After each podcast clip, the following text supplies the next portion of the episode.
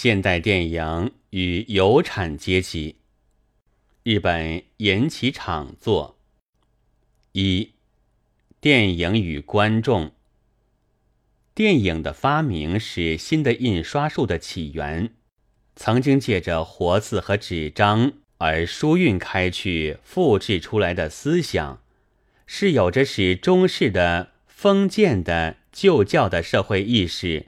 归于坏灭的力量的有产者的社会的勃兴，宗教改革那些重大的历史的契机，由此得了结果了。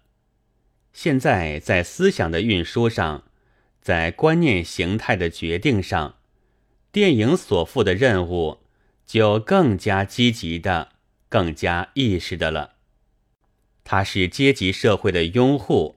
也是新的宗教改革。这新的印刷术是由于将运动的照相的一系列印在赛璐珞的薄膜上而成立的。那活字并非将概念传给读者，却给以动作和具象。这在直接的是视觉的这一种意义上，是无上的通俗的。而同时也是感名的活字，在原则的没有言语这一种意义上，则是国际的活字。作为宣传煽动手段的电影的效用，就在这一点。当考察作为宣传煽动手段的电影之际，比什么都重大的是电影。和在那影响之下的大众的关联，我想用了具体的数目字来描写它。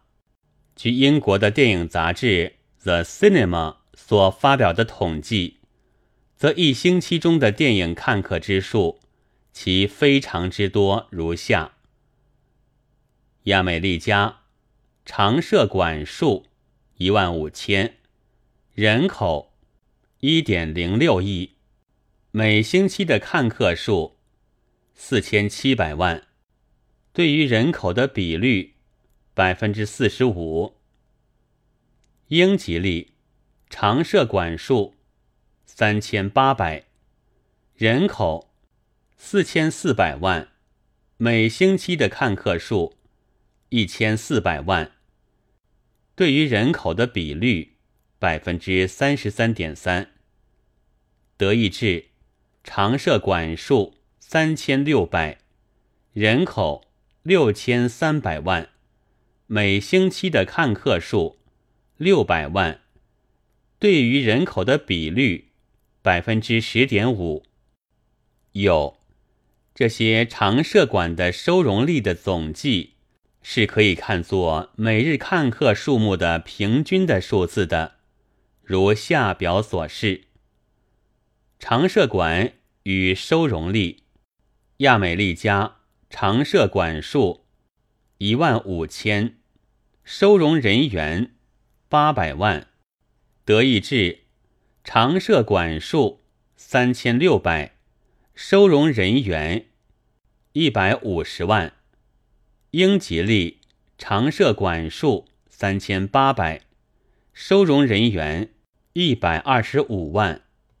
于这些数字乘以三百六十五，则得八百万乘以三百六十五等于二十九点二亿亚美利加，一百五十万乘以三百六十五等于五点四七五亿德意志，一百二十五万乘以三百六十五等于四点五六二五亿英吉利。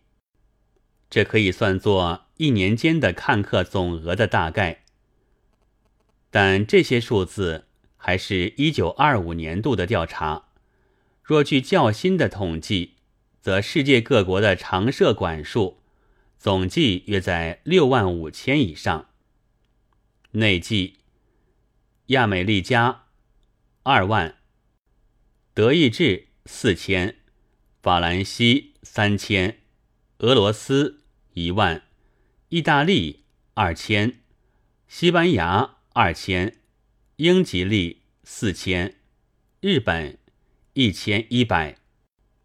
由此看来，则美、德、英三国在常设管数上显示着约三成之一成的增加，与看客数也可以想定为大约同率的增加。于这三国以外的诸国，也可以推为同样的增加率。就是，虽在一九二五年度的统计，一年间的电影看客的总额就已经到了在亚美利加市约二十九亿，在欧罗巴市二十亿，在亚细亚、拉丁亚美利加、加拿大、亚非利加等是十亿。总计五十九亿那样的，好像传奇的空想的数字了。电影所支配的这庞大的观众，以及电影形式的直接性、国际性，就证明着电影在分量上、在实质上，都是用于大众的宣传煽动的绝好的容器。